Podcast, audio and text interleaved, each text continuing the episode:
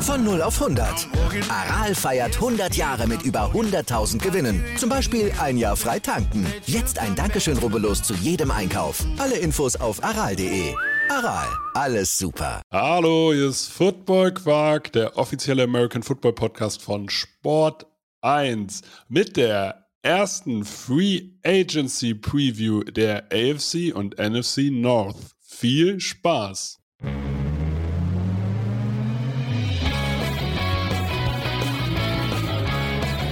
Football. Viel Inhalt. Wenig Masse.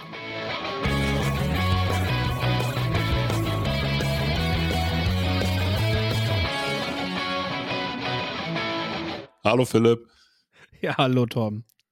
geht's dir gut? Mir geht's gut, ja. Wunderbar. Ich frage mich, haben wir uns jemals mal so begrüßt, dass wir uns äh, von wegen, äh, dass wir uns nicht am Anfang gefragt haben, wie geht's dir, was machst du so, hm, wie ist die Stimmung? Nee, so ein bisschen blödes Zeug labern müssen wir auch vorher eben, ne? Das nützt ja nix. Ja, also ich meine, okay, für dich ist blödes Zeug labern, also nach, der, äh, nach dem Gemütszustand fragen. Das ist in Ordnung. Das sagt viel über dich aus. Ich kann nichts darauf sagen. Wollte ich nur sagen, heute geht's um die AFC und NFC North. Wir sprechen direkt nach dem Super Bowl ähm, um über die interessanteste Zeit des Jahres für jeden Football-Fan. Was passiert in der Free Agency? Was passiert im Draft? Was ist jetzt sozusagen, was hat für jedes Team jetzt in irgendeiner Form Relevanz? Und äh, da wollen wir euch durchbegleiten. Beginnen mit dem Norden besprechen immer jedes Mal, also wir gehen jedes Team tatsächlich durch, besprechen die wichtigsten Free Agents, was haben die am Cap Space, was haben die am Draft Kapital, wen würden wir uns da eventuell wünschen an Free Agents, die halbwegs realistisch sind. Also ich sage jetzt auch nicht, dass sich im Laufe der 32 Teams hier nicht irgendwann mal ein Free Agent doppelt, aber äh, wir geben uns schon irgendwie Mühe, da passende Add-ons zu finden und euch die footballfreie Zeit etwas angenehmer zu gestalten. Habe ich das gut formuliert? Das hast du gut formuliert, ja. Ja, also muss ich auch selber gerade mich mal selbst loben äh, und mir innerlich auf die Schulter klopfen. Wir fangen also einfach, ich würde sagen, wir fangen einfach an. Es sei denn, Philipp hat Genau. jetzt hier noch was und sagt, ja, also, äh, Herr Lehrer, das hast du noch nicht erwähnt. Nein, alles gut. Alles. Alles, alles gut. Äh, Philipp und ich haben sich im Vorgespräch schon mehrfach beleidigt und äh, deswegen ist Philipp jetzt noch ein bisschen eingeschnappt. Nur zur Info. Ach, ich dachte, das wäre nur Spaß gewesen. Okay. Tja. Hm. Nein, also wir fangen jetzt an. Na, natürlich war das nur Spaß, Philipp. So, das ist mein, das ist meine komische Art von Humor. Du musst jetzt, ja, du musst jetzt was sagen. Nein. Nein, ich muss gar nichts sagen. Komm, lass anfangen jetzt, komm. Free Ist ja Agency, Alter. Ist ja gut, ist ja gut. Ist ja, hallo, beruhige dich. Wir fangen an. AFC North. Wir fangen an mit den Cleveland Browns. Die Cleveland Browns haben letztes Jahr einen Rekord hingelegt von 7 und 10, haben einen negativen Cap Space. Also im Moment geben sie zu viel Geld aus, nämlich 14,4 Millionen. Die bekanntesten oder wichtigsten Free Agents sind Dion Jones, Jadavian Clowney, Kareem Hunt, Jacoby Brissett, Greedy Williams und die Ernest Johnson. Wo können Sie noch bei Geld sparen? Ich habe als Cut-Kandidaten mal Joe Hack rausgeschrieben, den Guard. Hier würden sie nämlich nur, der würde nur einen Dead Money von einer halben Million hinterlassen, aber zwei Millionen sparen. Die Cleveland Browns haben nur noch sechs Picks, kein Erstrunden-Pick, kein Drittrunden-Pick, dafür den Viertrunden-Pick von Minnesota. Aber einige Schwächen. Die, alleine, die, meiner Meinung nach, die defensive Struktur ist eine Schwäche, weil vom, vom Personal her, wenn ich hier, wenn ich über Ward spreche, wenn ich über Garrett spreche, dann sind das, ist das auf den zwei äh, Premium-Positionen in der Defense eigentlich sehr, sehr gut. Aber trotzdem, ist, diese Defense einfach nicht gut gewesen. Deswegen würde ich erstmal als erstes Need defensive Struktur aufschreiben. Als zweites Need Defensive Tackle. Und als drittes Need O-Line-Tiefe. Gehst du damit? Das kannst du so machen, ja. Ich würde auch sagen, dass auf jeden Fall eine Investition in der, in der Defense, auch vor allem in der Defense Line, äh, dass da was passieren muss. Ähm, du hast ja mit Judd Van Clowney wahrscheinlich auch einen Abgang zu verzeichnen. Äh, man mag jetzt zwar sagen, naja, gut, der war jetzt auch nicht so wichtig, ähm, aber er gibt ja. eben Miles Garrett auch gewisse Freiheiten, das darf man nicht vergessen. Und äh, wenn er halt nicht da ist, dann ist er halt nicht da. Also äh, da muss schon was passieren jetzt wieder.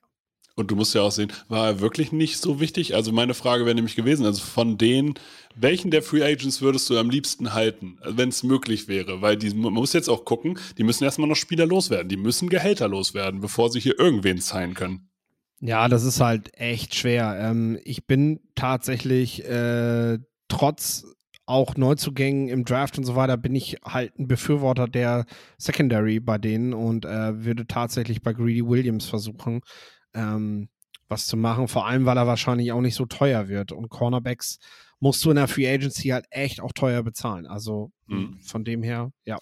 Aber da haben sie natürlich auch am meisten junges Personal. Ne? Also Greg Newsom, Martin Emerson, das sind zumindest zwei, ja. zwei Cornerbacks, wo ich sage, die können hinter Denzel Ward funktionieren. Und die Safety-Position finde ich eigentlich sehr, sehr stark besetzt mit äh, Grant Delpit und John Johnson und Ronnie Harrison dahinter. Aber ja, also ich weiß, Cornerbacks in Erfahrung halten ist immer wichtig.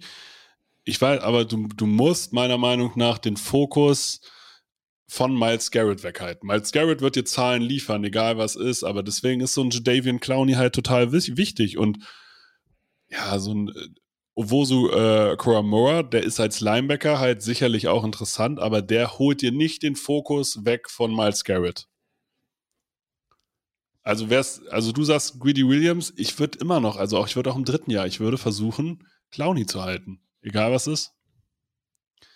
Weil du musst ja seine, er ist kein Elite Pass Rusher, aber er ist ein Elite Runstopper und zumindest eine solide Nummer 2 Pass Rush Option. Die Frage ist, kannst du ihn dir leisten? Das ist halt die Sache. Sonst hätte ich natürlich gesagt, äh, Jadwian Clowney, aber das ist halt das Problem. Du bist noch im Minus im Cap Space. Du musst gucken, was es auf dem Markt gibt. Du kannst nicht alle voll bezahlen. Äh, ja, ähm, du wirst dich sehr wahrscheinlich von ihm verabschieden müssen, weil es wieder ein Team gibt, was ja, eventuell auch sehr spät erst wieder. Clowney ist ja bekannt dafür, dass er doch ein bisschen länger in der Free Agency warten muss auf einen neuen Vertrag mhm. oder vielleicht auch warten möchte, ähm, weil er halt gerne bei Contendern sein möchte, ähm, ja, wird, wird schwer für die Browns. Hm. Zur Erklärung, wie gehst du, also, oder machen wir es anders? Free Agency und Draft sind ja so eine, äh, so eine Geschichte und gerade Draft ist ja dein Steckenpferd. Ich persönlich würde aber schon versuchen, sämtliche Needs, die du hast, zumindest mit soliden Veterans schon in der Free Agency zu füllen, damit du nicht im Draft gerade an der Browns-Stelle, die halt erst in Runde 2 den ersten Pick haben und dann erst wieder in Runde 4, in, in, da irgendwelche klaren Needs hast. Und hinterher vielleicht in Runde 2 nicht mehr den Spieler hast und kriegst, der dir sofort äh, den Start, äh, Starting-Spot besetzen kann. Also das ist ganz klar. Du weißt halt im Draft, wenn du nicht an eins dran bist, nicht, wen, wen du kriegst. Also du kannst halt mit nichts planen. Ähm, und dementsprechend äh, ist es so, was die meisten Teams halt auch machen. Du versuchst deinen Kader so zu planen, dass du in der Free Agency, dass du aus der Free Agency ohne Needs in den Draft gehst, ohne klare Needs. Also schwierig ist halt, wenn du aus der Free Agency rausgehst und du hast in deinem Kader nur zwei Wide Receiver so, dann, dann hast du halt im Draft das Need, dass du nicht nur einen guten Wide Receiver brauchst, sondern dass du überhaupt erstmal Receiver brauchst. Und, äh, Und in die Situation, genau, in die Situation willst du den nicht bringen. Ähm, langfristig baust du dein Team immer über den Draft auf, denn machen wir uns nichts vor, die Regel ist es eher, dass du in der Free Agency nicht die Top 5 Talente ihrer Position bekommst, sondern schon Starter, gute Leute, ähm, aber ich sag mal, ein Khalil Mack ist zwar mittlerweile bei seinem dritten Team, aber Free Agent ist der halt nie gewesen. So. Äh, ne? Und das hat auch seine Gründe, warum solche Spieler generell keine Free Agents werden. Ähm, wir reden also nicht von, natürlich wird, wird in der Free Agency viel gehypt und so und es wird auch viel gesagt, so, der kann uns besser machen, das ist auch alles richtig. Ähm, weil du dort vielleicht tatsächlich gerade noch nicht mal einen vernünftigen, noch nicht mal einen Starter hast. Ähm, aber wir müssen jetzt aus der Free Agency auch nicht machen, so von wegen, da, da, da ist jetzt der nächste Halsbringer, der, äh, der da jetzt wartet. Und den müssen wir nur holen und dann wird alles gut. Da gibt's nur ein paar wenige, sag ich mal, bei denen auch noch gar nicht klar ist, ob die ihr Team halt überhaupt verlassen, weil wir reden jetzt gerade hypothetisch von Free Agents, wo wir, wenn sie von Teams kommen, wo genug Cap Space vorliegt, äh, wo sie eventuell halt auch noch bleiben können. Also nehmen wir Daron Payne von den Washington Commanders zum Beispiel. Wahrscheinlich einer der, der Spieler, der unter den Defensive Tackeln in diese Top 5 Phalanx vielleicht rein könnte. Du musst aber auch erstmal abwarten, ob der halt noch da ist. Den habe ich erstmal verplant. Also für mich ist der jetzt hier erstmal Free Agent. Bei mir auch. Also wir werden das so machen. Ähm, ne? Und äh, wir können ja auch darüber reden, weil letztendlich ist es ja auch relevant für die Teams, die den Spieler abgeben. Weil gleichzeitig, wenn wir über Darren Payne reden und über seinen Wert, dann wissen auch alle Commanders-Fans nochmal, okay, ich sollte vielleicht gucken, ob wir den behalten können, weil auch das ist in der Free Agency relevant. Wen verliere ich? Ich gucke nicht nur darauf, wen kann ich neu verpflichten, sondern wie du schon sagst, wenn die Browns jetzt Jeff Van Clowney nicht verlängern können, seinen Vertrag, was machen die dann? Ne? Und ähm, ja, da können wir ja bestimmt gleich mal ein paar Ideen durchspielen, oder? Richtig, ich wollte gerade sagen, hast du theoretisch für die Browns einen Wunschspieler? Also wir müssen hier nicht in der Kategorie suchen, wahrscheinlich Payne, weil dafür haben sie definitiv kein Geld.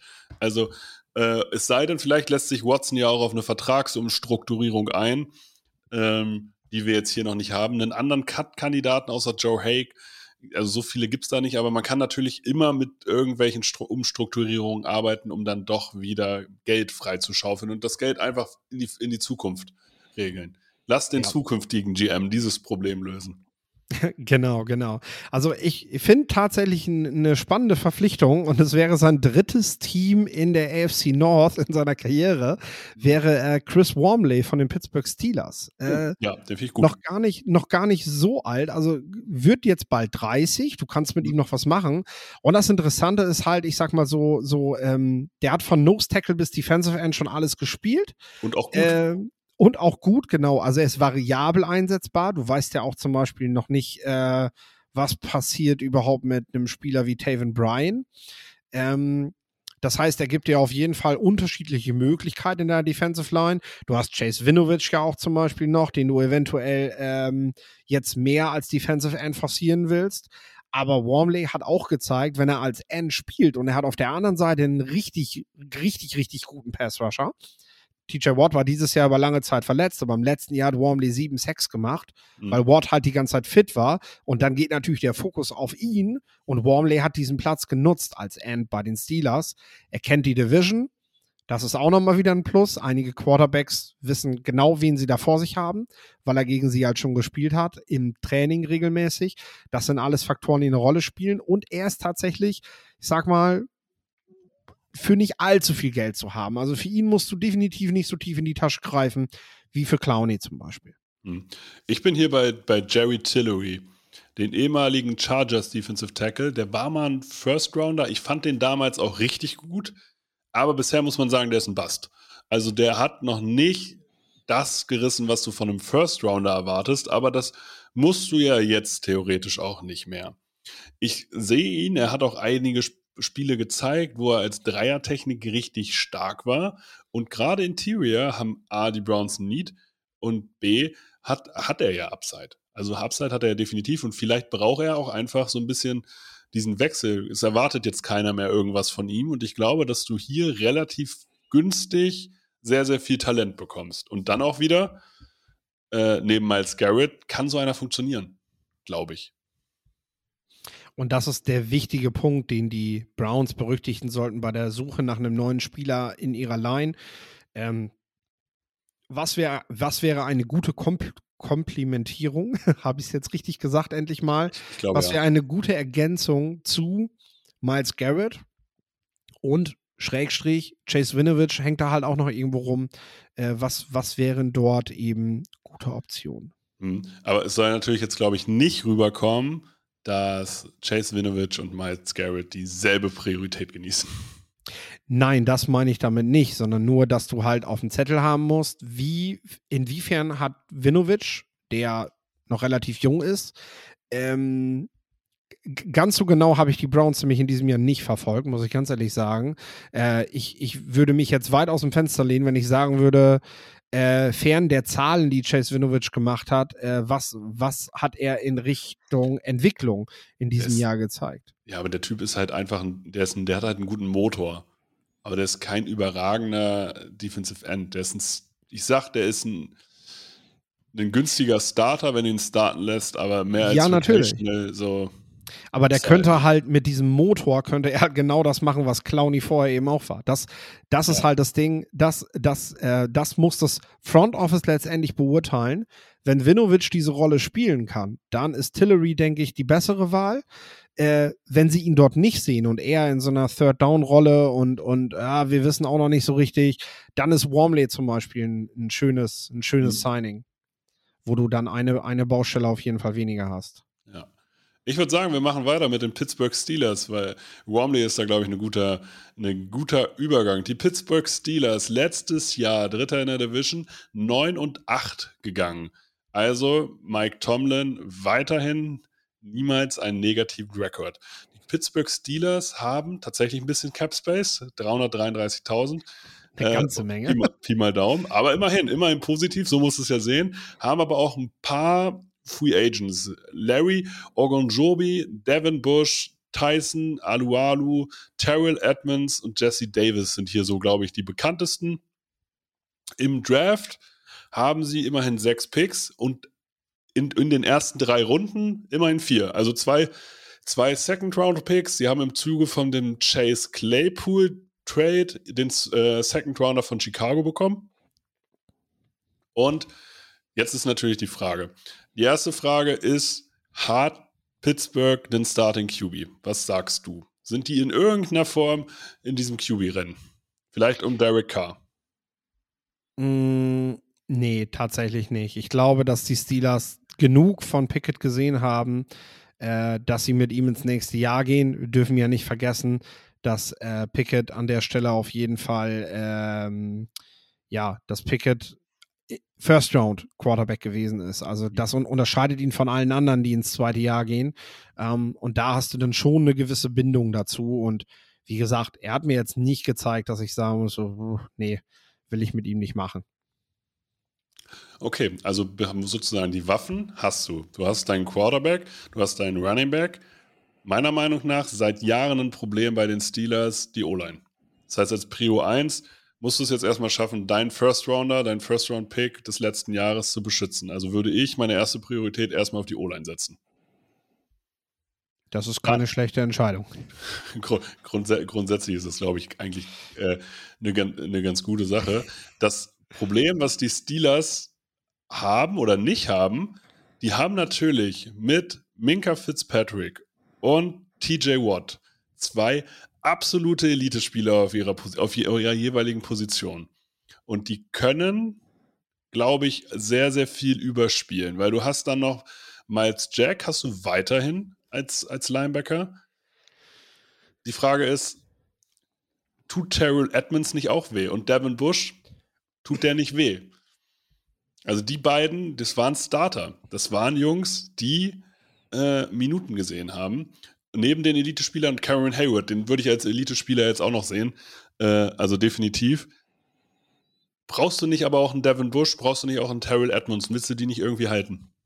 Also bei einem Bush bin ich ja, aber bei Terrell Edmonds nicht. Der ist eigentlich seinem, seinem, seinem hohen Draftwert auf Sicht der Steelers, irgendwie hat den niemand da gesehen, nur die Steelers, ähm, dem ist der auch nie gerecht geworden. Und äh, ich glaube, langsam wird es Zeit, dass die Steelers die Augen öffnen und das in ihm sehen, was die meisten in, in der Liga in Terrell Edmonds gesehen haben, nämlich den Bruder von Tremaine und nicht äh, den, den, den sehr überragenden Starter. Ich weiß nicht, ob sie da in der Zeile verrutscht sind, äh, aber das, das, das war kein guter Draftpick in Runde 1. Also ähm, das würde ich jetzt so stehen lassen. Devin Bush gefällt mir weiterhin, ähm, denke ich, ist auch im Zusammenspiel mit Highsmith und Co. Ähm, ja doch schon ein, ein wichtigerer Spieler für die Front Seven, die ja tatsächlich mit einem gesunden TJ Watt gut funktioniert hat immer. Also ähm, das Ja. ist ja auch irgendwo schon, ja, das stellt die Steelers schon heraus. Also ich glaube, wenn, wenn du so fragst, wofür stehen die Steelers äh, der letzten Jahre, dann ist es sicherlich immer ein gutes Receiving Core und die Front Seven. So. Ja, vor allem Pass Rush, ne? Pass Rush finde ich, ja. das ist schon das Ding der Steelers. Die Frage ist, okay, du sagst halt also Bush halten, Edmonds nicht halten. Das heißt, du hast dann ein Loch in der Secondary, weil deine Cornerbacks mit Sutton und Jackson sind jetzt auch nicht überragend. Nee, das stimmt. Ja, oder, aber du hast natürlich mit Minka Fitzpatrick wieder jemanden, der da sehr viel ausgleicht, weil von dem halte ich definitiv als Free Safety sehr, sehr viel. Also da gibt es wenige Spieler, wo ich sage, diese würde ich über ihn setzen auf der Position. Und wir dürfen mal nicht vergessen, du, du, hast, du hast dort solide Leute, äh, die, mit denen du arbeiten kannst. Und da sind wir halt beim Thema Draft. Ne? Du hast halt niemanden, dessen Vertrag gerade bei den Corners ausläuft. Mhm. Ähm, du hast aber Leute, die Vertrag haben, die dort spielen können, wenn du im Draft halt keinen passenden Spieler findest. Du kannst dich hier aber nochmal wieder verjüngen. Und äh, hast natürlich jetzt auch schon so einen Rundumschlag der Draftklasse hast du natürlich schon im Kopf. Also du weißt, wie stark sind Corners, wie stark sind Receiver und äh, du weißt jetzt zum Beispiel, sag ich mal, wenn die, wenn die Steelers ihre Hausaufgaben gemacht haben, dass wir eine, dass wir eine gute, tiefe Cornerback-Klasse haben. Das heißt, mhm. die Chance eigentlich, dass in den jeweiligen Runden Spieler dabei sind, die sie, die, die sie mögen, dass einer zu finden ist zumindest, äh, wenn sie dran sind, die ist relativ hoch. Ähm, und ansonsten gehst du halt nochmal wieder mit der ja vermeintlichen Baustelle Cornerback in die Saison.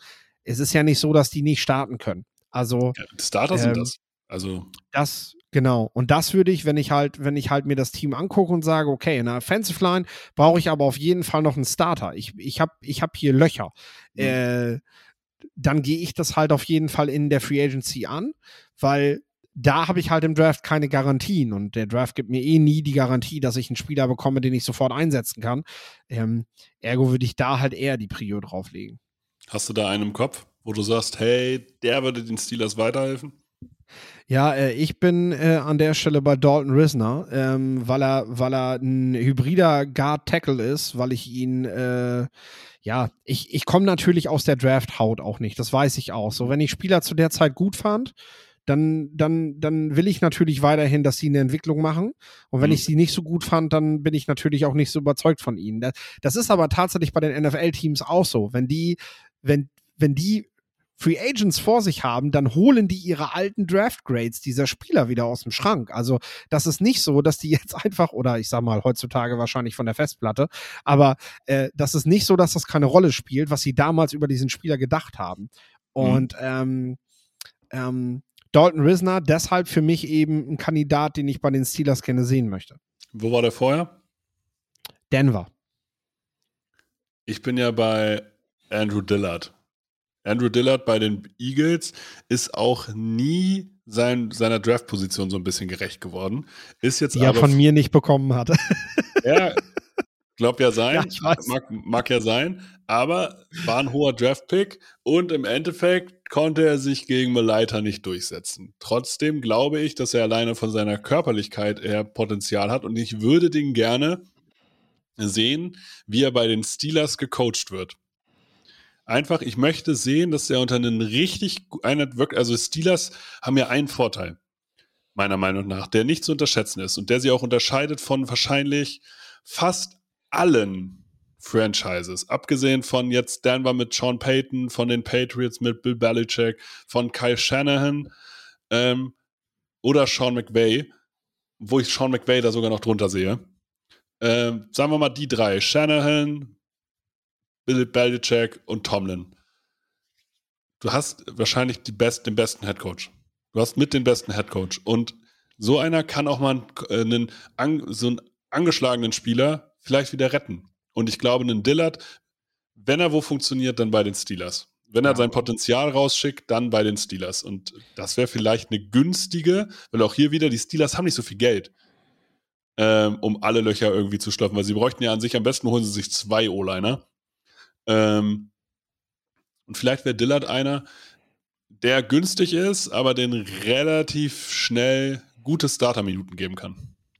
Ja, und äh, wir dürfen natürlich nicht vergessen, und da gebe ich dir tatsächlich recht, Dillard äh, hatte, hatte, als er in den Draft gekommen ist, das Problem, dass er, ähm, äh, dass er, dass er ein sehr linearer Blocker gewesen ist, sag ich mal. Also in seinen Passsets halt sehr, sehr geradlinig gespielt hat. Und ähm, wenn ich mir überlege, wie ich, ich ich müsste überlegen, inwiefern sich das Steelers Blocking Scheme gegenüber der Zeit mit Villanueva zum Beispiel verändert hat. Und Villanueva ist ein Spieler, der vielleicht dem Spielstil von also dem, dem Dillard vom Stil her sehr nahe kommt. Ähm, daher könnte ich mir aus Steelers Sicht auch wohl vorstellen, jetzt wo du den Namen bringst, dass, äh, dass, dass sie das bevorzugen, weil das zu ihrem Scheme wiederum passt. Also äh, dort könnte es tatsächlich funktionieren. Nicht nur, weil es ein guter Coach ist, sondern weil ihm das vielleicht auch eher liegen wird, als äh, das, was die Eagles mit ihm spielen wollten. Vielleicht habe ich ja tatsächlich Ahnung von dem, was wir hier machen. Das könnte sein, ja. so weit würde ich gar nicht gehen. Aber ich glaube einfach, so, gerade, man sieht es ja auch immer wieder, hohe Draftpicks kriegen auf jeden Fall eine zweite Chance irgendwo. Und, äh, und deswegen würde ich sagen, der, dem werden wir irgendwo finden. Der wird Absolut. irgendwo, er ist O-Liner, was schon mal wichtig ist. Äh, und er war ein hoher Pick. Da mache ich mir keine Sorgen. Und wenn ich ihn, ich würde ihn halt gerne einfach in einer guten Coaching-Umgebung sehen. Weil gute Coaches finden immer einen Weg, einen Spieler richtig einzusetzen. Kommen wir zu den Baltimore Ravens. Die Baltimore Ravens, Zweiter in ihrer Division, 10 und 7, haben, die haben wirklich Cap Space, 27,8 Millionen. Haben fünf Draft Picks, aber kein Zweitrund-Pick, nur einen ersten, einen dritten, einen vierten, einen fünften von New England und einen sechsten. Haben aber auch massive Free Agents. Marcus Peters, Justin Houston, Kyle Fuller, Jason Pierre-Paul und Lamar Jackson. Was ist deine Priorität? Also es gibt eigentlich drei wichtige Prioritäten für die Baltimore Ravens, äh, nämlich Lamar Jackson, Lamar Jackson und äh, Lamar Jackson ähm, in diesen während, während dieser Free Agency.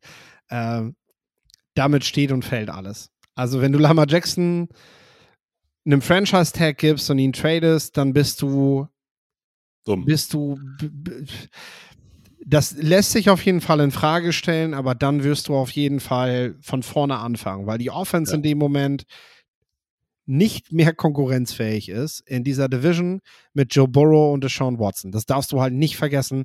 Die spielen halt in einer Division, wo sie sich das nicht erlauben können, ohne wirklich guten Quarterback da zu sein. Die Draftpicks, die sie zur Kompensation kriegen, können natürlich direkt reinvestiert werden in Rookie Quarterback. Das will ich alles gar nicht verneinen. Aber der findet dann wiederum kaum Support vor, mit dem Lama Jackson bisher ganz gut um, umgehen konnte. Aber diese Offense ist ja komplett auf ihn eingestellt. Ja. Also, welchen Rookie Quarterback musst du denn holen, damit du, damit du überhaupt in diese Situation kommst, dass es direkt weitergehen kann für Baltimore? Äh, nee, also ganz ehrlich, Lamar Jackson hat eine gute Verhandlungs Verhandlungsposition, das muss man sagen. Die nutzt er auch aus. Aber Baltimore weiß doch, was sie an ihm haben. Ich bin da vollkommen bei dir. Also ich finde, du musst Lamar Jackson verlängern, weil ohne ihn diese Offense quasi nicht funktioniert.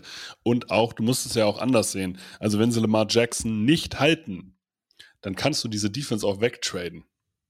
Dann kannst du dir einen Siebtrunden-Pick für Calais Campbell holen, dann kannst du Wickwan Smith wieder weggeben, dann kannst du Patrick Queen weggeben, dann brauchst du auch nicht Marcus Williams oder Marlon Humphrey in irgendeiner Form bezahlen, weil dann fängst du wirklich von vorne an.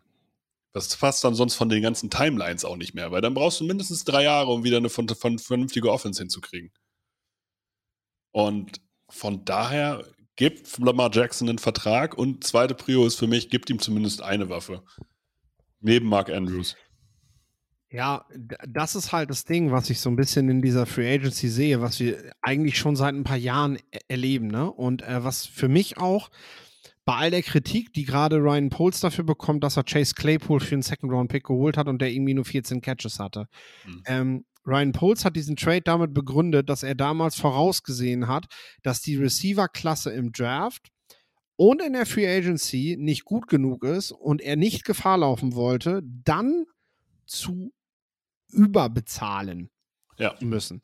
Und wenn du jetzt guckst, welche Wide Receiver dort gerade groß genannt werden und was die wahrscheinlich demnächst verdienen werden, ähm, dann dann, dann wäre ich froh, wenn ich keine Baustelle auf der Position hätte oder wenn ich die schon mal ein bisschen kleiner gemacht hätte, weil äh, bei den Namen, die da kursieren, ich meine, medial wird T. Higgins gerade zu einem Nummer 1 Receiver gemacht. Äh, Sehe ich nicht. Also bei aller Liebe, das ist dieselbe Diskussion, die wir in der Free Agency damals mit, mit ähm, einem Arshon Jeffrey hatten, der dann zu den Philadelphia Eagles gewechselt ist und dort nie Nummer 1 Receiver gewesen ist, was er vorher bei den Bears eben auch nicht gewesen ist. Nur weil er die Produktion hat als 2, heißt es nicht, dass er eine 1 ist. So.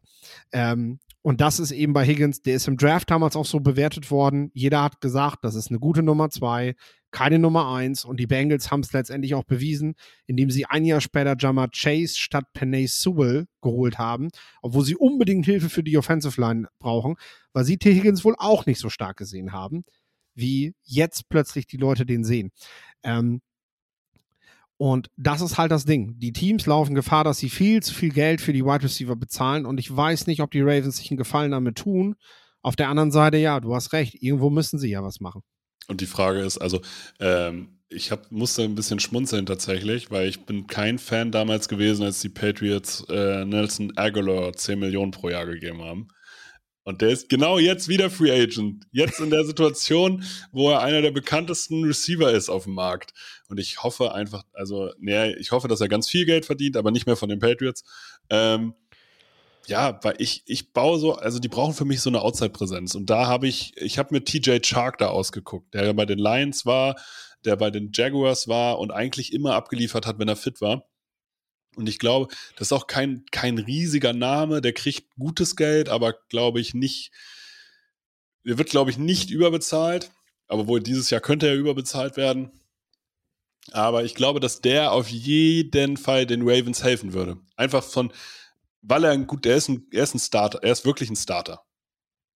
Also ich sehe ihn als Starter, ich sehe ihn auch als soliden bis guten Starter. Kein, kein Elite-Spieler, aber ein guter Starter.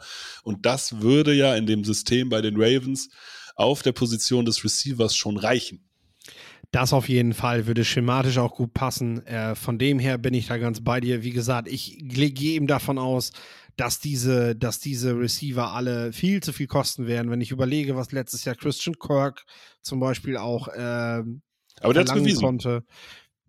Ja, das mag sein. Aber ich glaube, ich kann mir nicht vorstellen, dass Jacksonville das in ihm gesehen hat, als sie das gemacht ja, haben. Kann ich glaube ich auch nicht. Das war Nein. einfach nicht da. Das war einfach ja. nicht da. Aber die Situation hat es eben, hat es eben verlangt, weil, äh, weil der Markt das einfach, ich meine, wenn die Nachfrage so hoch an diesen Spielern ist und die wird auch diesmal wieder groß sein, dann, äh, ja, dann musst du das halt bezahlen, ne? Bin, bin ich vollkommen bei dir. Hast du, hast du irgendeinen Wunschspieler für die Ravens? Äh, ja, Lama Jackson. ja, das ist theoretisch, also es ist wirklich Prio 1. Prio 1, 2, 3. Weil anders, du musst, du, also das bestimmt jetzt ja wirklich auch die Zukunft, also wirklich die Zukunft, weil alles andere funktioniert dann nicht. Also mein Pick jetzt mit DJ Chark funktioniert auch nicht, wenn Lamar Jackson nicht da ist. Weil dann brauchst du ihn nicht. Dafür ist er dann wieder zu alt.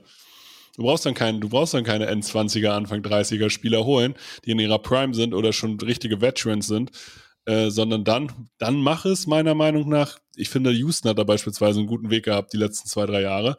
Einfach junge Talente rangeguckt für Einjahresverträge und einfach geguckt, wer hat denn hier Potenzial für mehr? Von daher, das wäre eine andere Alternative. Aber wir glauben jetzt einfach mal daran, Lamar Jackson bleibt bei den Ravens. Obwohl ich ihn auch gerne bei, den, obwohl ich ihn gerne bei den Jets sehen würde. Aber das ist eine andere Nummer. Right. Kommen wir zu den Cincinnati Bengals. Die Cincinnati Bengals haben die Division gewonnen. Waren mal wieder in den Playoffs, haben aber auch immer noch Cap Space. Ja, sie haben dieses Jahr bisher jetzt noch 35,7 Millionen, haben aber auch hier einige namhafte Starter, die Free Agents sind. Nämlich Jesse Bates, der aus dem Franchise-Tag kommt, Vaughn Bell, der andere Safety-Starter, Eli Apple, auch Starter, Starting Cornerback, egal wie schlecht man ihn sieht. Hayden Hurst als Tight End, Trey Flowers, auch er hat Starting-Minuten gekriegt und Semaine Puin, der Backup, äh, Backup Running Back. Sie haben einen Cut-Kandidaten, der zumindest ein bisschen Geld einsparen würde, und das ist Joe Mixon. Dead Money wären nur 5,5 Millionen, Cap Savings wären immerhin 7,3. Also immerhin etwas. Man weiß natürlich nicht, ob man ihn sozusagen günstiger wieder unter Vertrag nehmen könnte. Sie haben alle ihre Draft Picks. Ganz wichtig. Wer wäre für dich die Priorität? Ähm, die Prio liegt, liegt bei Jesse Bates, wenn ich bei den Cincinnati Bengals gucke. Denn äh, die Defense hat im letzten Jahr nochmal einen ordentlichen Satz nach vorne gemacht. Ähm, und äh, die, die brauchen solche Schlüsselspieler. Und Jesse Bates ist, Bates ist einfach so ein, so ein, ja, wie nennt man das? So ein, so ein, so ein, so ein Schlüsselspieler, den du, den du so übers Feld bewegen kannst. Also ich finde die Bengals Defense eigentlich relativ statisch von dem, was sie, was sie an Spielern mitbringen. Ja. Also da haben das Spieler eigentlich alle so feste Rollen. Und Jesse Bates ist derjenige, der diese Defense plötzlich unberechenbar macht. Und den zu verlieren, wäre, glaube ich, wäre, glaube ich, ein herber Verlust da in diesem System. Äh, also, die Football-Quark-Hörer wissen, ich bin großer Jesse Bates-Fan. Für mich ist das einer der Top 3 Safeties in der Liga. Top 4 in, in so einer Range. Der ist für mich auf seine Art auf einem Level mit Poirier, mit Micah Hyde, mit Dervin James oder mit Minka Fitzpatrick. Also das ist für mich eine Klasse, ich möchte jetzt hoffen, ich hoffe, oder wie Devin McCordy früher. Ähm, also jetzt ist er 35, von daher ist er ein bisschen zu alt. Oder Kyle Duggar, das wäre jetzt auch noch einer, wo ich sage, der ist aber auch eher ein Strong Safety. Aber das ist so eine Kategorie Spieler. Und wenn du sowas hast, dann halt die, weil der gibt dir sozusagen die Möglichkeit, ähm, einfach eine sehr gute Defense zu sein. Ja, seit Jahren sage ich in jedem Draft wieder, das sind, das sind besondere, vielseitige Safeties, ähm, nach, denen, nach denen jedes Team sich die Finger leckt. Äh, und du kannst das ja nicht in jedem Draft wieder sagen und, und, und, und runterbeten, dass die Teams davon so begeistert sind, wenn es dann in der Free Agency plötzlich nicht mehr gilt. Also. Genau, die, die Frage ist, äh, ich meine, was willst du gegen Jesse Bates beispielsweise sagen? Der ist durchgehend verfügbar, er spielt gut und er wird in den Playoffs sogar immer noch besser. Ja, klar. So. Und er ist ein Safety, also du wirst halt auch nicht super viel für ihn bezahlen müssen. Genau. Und du hast ja das Geld. Du hast ja wirklich jetzt schon Cap Space. Ähm, du hast aber natürlich auch noch andere Baustellen. Hast, man hat gemerkt, dass die O-Line Tiefe, was klar war, also ich finde immer noch, sie sind den richtigen Weg gegangen, dass sie äh, sich drei solide Starter geholt haben und keinen Star. Ähm, aber du hast halt schon gesehen, dass die O-Line ist, ist nicht Elite. Das heißt, wenn man da noch ein, zwei Verstärkungen kriegt, vielleicht einen Starter und einen Backup, wäre, glaube ich, nicht verkehrt. Ja, du kannst natürlich hier auf Guard gehen nochmal wieder. Ähm, ich bin tatsächlich aber auch, ähm, wenn ich mir angucke, Lyle Collins hatte jetzt schon einige Verletzungen, wieder mhm. verletzt. Das ist so ein Thema, wo ich denke, vielleicht äh, probiere ich es an der Stelle mal mit einem Spieler wie Javon Taylor, der damals sehr, sehr hoch gehypt gewesen ist im Draft, der, ja. der auf Right Tackle äh, spielen sollte. Ähm, Wäre, wär, glaube ich, wieder einer, der, auf der aus der AFC South Richtung, ja. Richtung, Richtung Bengals äh, zieht. Aber äh, ja, das wäre noch so ein Spieler, den du wahrscheinlich relativ günstig kriegst, damit du vielleicht einen Lyle Collins auch loswirst. Ne? Also, weil äh, es hilft ja nichts, wenn, wenn, wenn du dich auf deine Spieler nicht verlassen kannst. Ja, aber ja, ich würde ihn noch nicht loswerden, weil ich habe ihn letztes Jahr erst geholt. Ich äh, war schon, ich bin, würde bei den Bengals, die sind jetzt natürlich, die könnten jetzt ihr All-In-Jahr haben. Ne? Also ich würde als Prio 1 Jesse Bates halten und als Prio 2 wahrscheinlich zumindest ein Angebot bei Orlando Brown abgeben, weil das ist der beste O-Liner auf dem Markt, der beste Offensive Tackle auf dem Markt. Und der, glaube ich, auch besser ist als Jonah Williams, den du auf Tackle hast. Und der kann im Zweifel kann er auch beide Seiten spielen. Das heißt, und wen ich vielleicht auch noch im Auge hätte, auf Cornerback, weil klar, du hast Eli Apple und ich bin weit davon entfernt, Eli Apple zu haten. Du hast mit hier mit Caleb Britt einen guten jungen Cornerback, aber warum holst du dir nicht James Bradbury, der auch gezeigt hat, dass er ein sehr guter Spieler ist, sowohl bei den Giants als auch bei den Eagles. Ja, was den, was den Bengals sicherlich helfen würde mit dem Cap Space, was sie auch zur Verfügung haben. Wir haben das in den letzten Jahren immer wieder gesehen, so diese All-In-Moves oder zumindest was so, was so, so ein, so ein Kick durch das komplette ja. Roster bringt. Also ich, ich weiß, ich rede immer viel von den Bears, weil ich nun mal aber auch als früherer Blogger dieses Teams mich immer sehr intensiv damit beschäftigt habe. Als Khalil Mack zu den Bears getradet wurde, hat das einen Hype ausgelöst, der die Bears bis in die Playoffs reingebracht hat. Der war dann ein Jahr später verflogen, aber in diesem Jahr hat jeder Spieler an sich geglaubt, weil dieser Move einfach dem Team gezeigt hat, von oben, wir glauben an euch, dass ihr das schafft. Und jetzt halt quasi einen der besten Free Agents, der auf dem Markt ist, für die Position, für eine Schlüsselrolle, wie den Cornerback zu holen, das ist einfach ein Signal ans Team. Ihr seid die letzten beiden Jahre weit gekommen und wir glauben, dass ihr es dies Jahr bis zum Titel schafft. Und das löst was aus bei einer Mannschaft. War ja bei den Chargers letztes Jahr nicht anders. Die äh, sozusagen im Finale damals rausgeflogen sind, aber dann jetzt eine mega Free Agency hingelegt hatten äh, und dann auf einmal JC Jackson geholt haben, Kylie Mack geholt haben, Joseph Day geholt haben von den Rams, also von einem, von einem Champion geholt haben. Ähm, natürlich, da hat es jetzt aufgrund von Coaching und Verletzungen nicht so gepasst, aber das war, die waren gehypt. Auch die Spieler waren gehypt. Definitiv.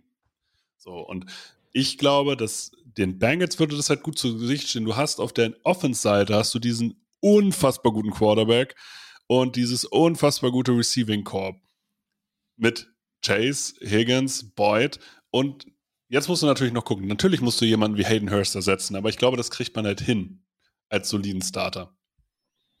Und du vielleicht, du brauchst auch noch einen Receiving Back in irgendeiner Form. Glaube ich auch. Aber wenn du es jetzt schaffst, jemanden wie James Bradbury zu holen oder, oder einen Orlando Brown zu holen auf Offensive Tackle, aber ich würde gerne tatsächlich auf der Defensive-Seite nochmal jemanden haben, zusätzlich zu Jesse Bates, der dieses ich nenne es mal, sehr gute bis Elite-Level hat. Ich Und nicke zustimmend. Ich würde sagen, hast, willst, willst du jetzt schon ein Ranking machen? Wer, von, wem, von welchem Team erwartest du in der, äh, von der AFC North die beste Free Agency?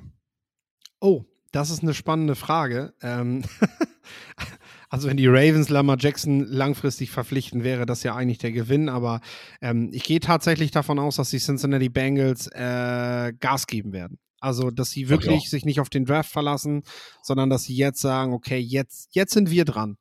Ja, das glaube ich, das glaube ich auch. Ist, und außerdem haben sie auch für eine richtig gute Free Agency oder eine richtig gute Offseason ähm, die richtigen Möglichkeiten. Also einmal draften sie eigentlich ziemlich gut, finde ich. Das, das muss man schon sagen. Äh, aber zusätzlich haben sie jetzt für die Free Agency halt auch genügend Cap Space, um richtig zuzuschlagen. Und die Free Agents, die sie selber haben, also die eigenen, sind Free Agents, die sind, glaube ich, machbar, dass man die hält. Jedenfalls die, die man halten will. Ich würde sagen, das war die AFC North. Kommen wir zur NFC North und die besteht aus den Chicago Bears, den Detroit Lions, den Green Bay Packers und den Minnesota Vikings. Bist du aufgeregt? Dass wir, dass wir gleich über dein Team reden, quasi. Dein Team, ah. was Vierter in der NFC North wurde, 3 und 14 gegangen ist, aber 98 Millionen Cap Space haben. Boah, da habe ich tatsächlich gedacht, das wäre bei Spottrack ein Fehler, als ich das rausgesucht habe. Der Wicht, also es gibt so, und auch die Free Agents, die sie selber haben, ja, ist halt Byron Pringle, Riley Reeve, David Montgomery. Da habe ich gesagt, okay, das kann wehtun, aber er ist halt auch ein Running Back. Ähm, von daher ersetzbar. Sie haben noch einen Cut-Kandidaten, damit sie vielleicht die 100 Millionen knacken. Den Kicker Cairo Santos, den können sie für eineinhalb Millionen Deadcap entlassen und sparen drei Millionen. Jetzt ist das natürlich ein Team, das 3 und 14 gegangen ist. Ja. Ein Team, was mit Mooney, Claypool und Aquamius St. Brown finde ich okay Starter. Mooney finde ich sogar sehr gut. Mit Kmet einen Titan, den ich mag und mit Justin Fields in der Offense einen guten Quarterback mit Potenzial. Die beste Position ist meiner Meinung nach aber die Secondary in der Defense. Positionsgruppe. Jetzt natürlich, du, sie haben noch, das muss man dazu sagen, und danach lasse ich dich auch reden. Ähm, sie haben eine Menge Draft-Kapital, sie haben drei fremde Picks. Sie haben, den, er sie haben einen Erstrunden-Pick, einen Zweitrunden-Pick, einen Drittrunden-Pick, zwei Viertrunden-Pick, weil sie einen von Philadelphia haben, zwei Fünftrunden-Picks, weil sie einen von Baltimore haben. Der Zweitrunden-Pick ist auch von Baltimore und einen Siebtrunden-Pick haben sie auch noch. Ja. Bremsen. Aber sie, sie sind kein gutes Team. Das ist jetzt die Frage. Welche Prioritäten würdest du setzen? Brems mich, äh, wenn es zu viel wird. Ähm, also ja, die Bears 3 zu 14 äh, liegt eben auch daran, dass es wirklich ein Care-Aus gab vor der letzten Saison oder auch während der Saison noch.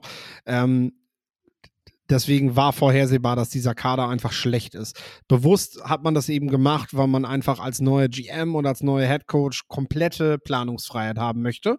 Und die hat man sich jetzt gewährt. Also es gibt ordentlich Draft Picks, es gibt ordentlich Kohle, die du ausgeben kannst.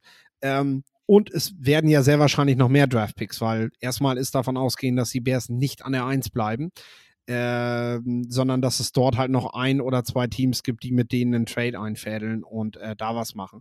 So, ähm, ja, zu den wichtigen Free Agents. Äh, David Montgomery ist tatsächlich immer noch diskutiert, weil äh, ich würde tatsächlich die Running Backs als beste Gruppe der Bears ausmachen dieses Jahr mit Herbert und Montgomery. Und es ist so ein bisschen eine Krux. Auf der einen Seite müssen die Bears mit ihm nicht verlängern, weil sie gut besetzt sind. Auf der anderen Seite wird Montgomery, glaube ich, auf dem Markt aber auch gar nicht so viel kosten, weil Runningbacks generell nicht richtig eincashen in der Free Agency. Und es gibt einfach nochmal bessere, die halt mit der ersten Rutsche quasi weggehen. So Tony Pollard zum Beispiel, äh, Josh Jacobs. Das sind halt erstmal Spieler, die Verträge kriegen, bevor wir über David Montgomery reden. Und wenn der dann erst in der zweiten Runde dabei ist, wenn die Teams praktisch ihr Geld ausgegeben haben, dann ist es möglich, dass er sich mit Chicago auch nochmal wieder an den Tisch setzt. Also ich würde sagen, ihn die Free Agency testen zu lassen, ist sicherlich der richtigere Weg, damit man ihn selber nicht zu viel bezahlen muss. Aber dann kannst du ihn vielleicht günstig kriegen. Ähm, Santos wird sicher kein Cut-Kandidat werden, denn äh, jeder, der sich an das Trauma des Double Doings erinnert, äh, wird, wird einen Kicker, der ja, der nahezu perfekt seine Field Goals macht, wenn er gesund ist, liegt er bei 100 Prozent. Ähm, dann, also den, den lässt du nicht gehen. Äh, das, das wird auch ein neuer GM nicht machen, der weiß auch, was da los ist.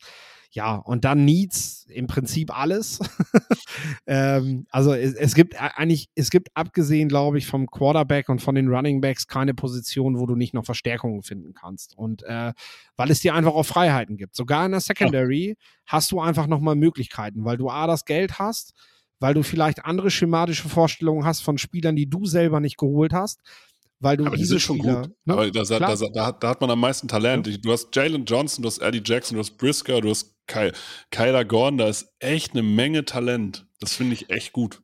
Ja, nur wie gesagt, also das, ja. das würde ich auch, würde ich auch nicht vernachlässigen, dass es dort eben ja. auch Bewegung geben kann. Äh, die Frage ist tatsächlich, ob die Bears dieses Jahr in der Free Agency schon alles ausgeben wollen. Sie müssen, glaube ich, eine ganze Menge ausgeben, um überhaupt und auf das, auf das Minimum Cap zu kommen. Ja. Also es gibt genau. halt auch eine Regel, die besagt, noch weniger darf dein Kader nicht kosten. Deswegen, sie müssen tatsächlich schon einige Spieler holen und äh, Zuallererst würde ich da Darren Payne nennen von den Washington Commanders.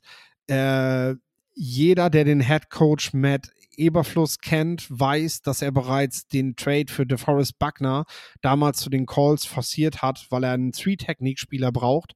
Allein das ist der Grund, warum äh, momentan ein Drafty namens Jalen Carter immer wieder an 1 gedraftet wird in Mock-Drafts, wo Leute sagen, wer holt denn Defensive Tackle in Runde 1 auf Platz 1? Die Bears hätten mit Darren Payne die Möglichkeit, quasi dieses unbedingte Need des Three-Technik-Spielers aufzulösen.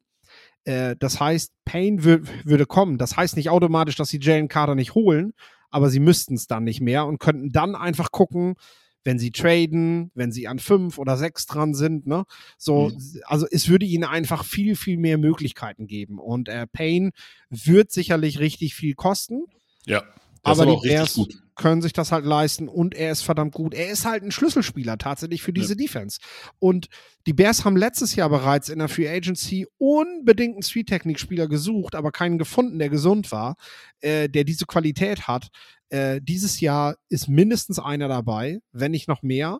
Und äh, Payne ist da die, die Nummer eins und äh, da gehe ich fest von aus, dass das, dass das das Target sein wird, weil die Bears werden sich nicht darauf verlassen und sagen, oh, wir kriegen Jalen Carter ja im Draft.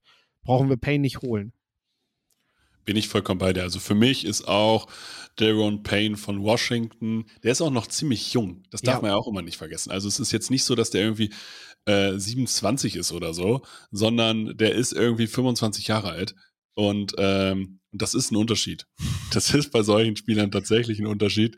Ähm, ob du jung in die Free Agency kommst oder nicht. Und, und der ist tatsächlich das, was du gesagt hast. Solche Spieler kommen für gewöhnlich nicht wirklich in die Free Agency. Und du musst ja auch sehen, du hast den Need auf dieser Position und wen willst du ansonsten holen, der dir das Gleiche mitbringt? Ein Fletcher Cox ist zu alt, ein Javon, ein Javon Hargrave, der ja auch ein gutes Jahr bei den Eagles gespielt hat ähm, oder ein sehr gutes Jahr bei den Eagles gespielt hat, die müsstest du auch alle sehr, sehr teuer bezahlen. Die sind alle jünger und meiner Meinung nach alle schlechter als Dewan Payne. So, und ansonsten kriegst du schon wieder gar nicht mehr die, dieses Level in dem Sinne. Aber ich bin gespannt, was die Chicago Bears machen. Ähm, einfach aus dem Grund, weil sie so viel machen können. Weil sie A, so viel brauchen. Die brauchen auch O-Liner. Die brauchen auch Linebacker. Ähm, und sie werden da auch einiges holen. Sie werden richtig, also es wird einfach ein ganz anderes Team sein. Und es wird auch dann wieder die Frage sein, schaffen sie es irgendwie von worst to first? Wie ist deine Meinung dazu? Ja, das Jetzt kannst schon. du, nee, das kannst du tatsächlich, also das Ding ist ja, ähm, und ich verstehe den Hype von Bears-Fans oft. Man muss halt sagen, dieser GM hatte noch keine komplette Free Agency und keine komplette Offseason, ähm, wo er wirklich dieses Team kannte. Das heißt, wir wissen nicht, wie gut er das managen wird. Und äh, jetzt einfach eine Prognose abzugeben, die Bears werden das rocken, äh, ist einfach, ist einfach nicht gut. Die Voraussetzungen dafür sind gut, ähm, aber das hat auch Potenzial, dass du halt jetzt, weil du viele, viele Fäden gleichzeitig ziehen kannst, dass du halt auch mehrere falsche greifst. Ähm, das, das heißt, du musst wird. jetzt auch behutsam sein. Du musst jetzt auch behutsam sein. Du darfst es nicht einfach alles so, wir haben es ja, wir hauen jetzt mal was raus, auch mit dem Draft. Wir haben die Browns vor ein paar Jahren gesehen, als sie richtig schlecht waren. Dann haben sie drei First-Round-Picks gehabt, die spielen alle nicht mehr bei den Browns. Äh, es hat ihnen letztendlich gar nichts gebracht, dass sie das hatten, äh, weil du musst halt auch ein guter GM sein mit einem guten Staff. Und ich sag mal, ich habe ein gutes Gefühl, aber ich weiß es nicht, ob Ryan Poles dieser GM ist. Das wird er jetzt zeigen. Die, die Frage ist ja, du musst ja auch jetzt hier mal, äh, also der wird Nieten ziehen. Der wird im Draft Nieten ziehen und der ja, wird in der Free Agency mal jemanden overpayen. Das ist ganz normal. Ist auch passiert auch bei den Philadelphia Eagles, die ja für ja. den Draft so gelobt werden. Zu, zur Erinnerung, die haben Dillard gedraftet, die haben äh, Jalen Rieger gedraftet. Ähm, die, sozusagen, der eine ist jetzt Free Agents, Jalen Rieger ist schon gar nicht mehr da. Und sie hätten Justin Jefferson kriegen können. Und äh, also man, es wird Fehleinschätzungen geben. Das ist ganz normal, aber trotzdem, es ist jetzt wie gemacht, um zumindest eine sehr, sehr krasse Offseason zu haben. Die Frage genau. ist natürlich auch hier, vielleicht sagt sich ja auch ein Deron Payne, nee, ich will gewinnen. Also der wird, dass er sagt, ja, ich, ich sag nicht, dass der jetzt auf ewig sagt, ich cache jetzt nicht das ein, was ich kriegen kann, aber vielleicht hat er gar keinen Bock auf Rebuild. Mm, ja, das mag sein, aber das, da, dafür hat er noch nicht das Alter. Das ist halt der mhm. Punkt. Ähm, ich sag mal, wenn du, wenn du aus deinem Rookie-Contract rauskommst, dann hast du, dann kommt die Phase, in der du Geld verdienst. Und danach kommt die Phase, in der du Titel gewinnen willst, wenn du es bis dahin noch nicht geschafft hast. Also so ist die Regel. Ich, ich kann ja. nicht für Darren Payne jetzt antworten, äh, weil das weiß er selber besser.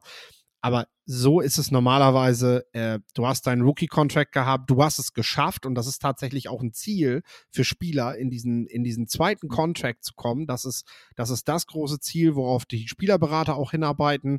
Und auch der Berater will dann jetzt endlich mal richtig Geld sehen. Also, ne, für den ja. ist das auch ein Projekt, was er, was er teilweise schon vor dem College äh, betreut hat und jetzt halt auch das erste Mal dann richtig Kohle sehen will.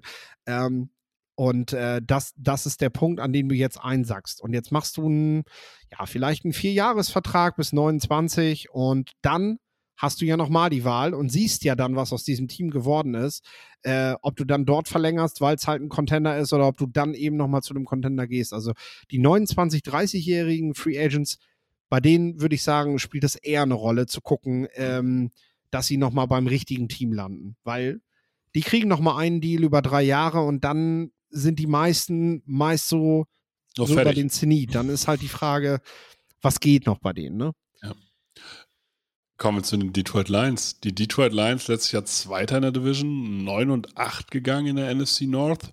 besser als die Green Bay Packers, haben 15,8 Millionen Cap Space, haben aber allerdings auch ein paar Free Agents, nämlich DJ Chark, Jamal Williams, Mike Hughes, Alex Enzoli und einen Cut-Kandidaten, nämlich Michael Brockers. Der würde nur 3,9 Millionen Dead Cap hinterlassen, aber 10 Millionen sparen.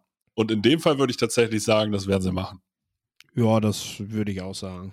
Also, sie haben eine Menge Draft-Kapital. Sie haben zwei First-Rounder, einen von LA, zwei Second-Rounder, einen von Minnesota, einen Drittrunden-Pick, einen Fünftrunden-Pick und zwei Sechstrunden-Pick, davon einen von Denver. Detroit Lions, eins der gehyptesten Teams irgendwie. Also kein Team ist, glaube ich, in der Beliebtheit in den letzten Jahren so gestiegen. Natürlich durch Dan Campbell, aber vielleicht auch durch Hard Knocks.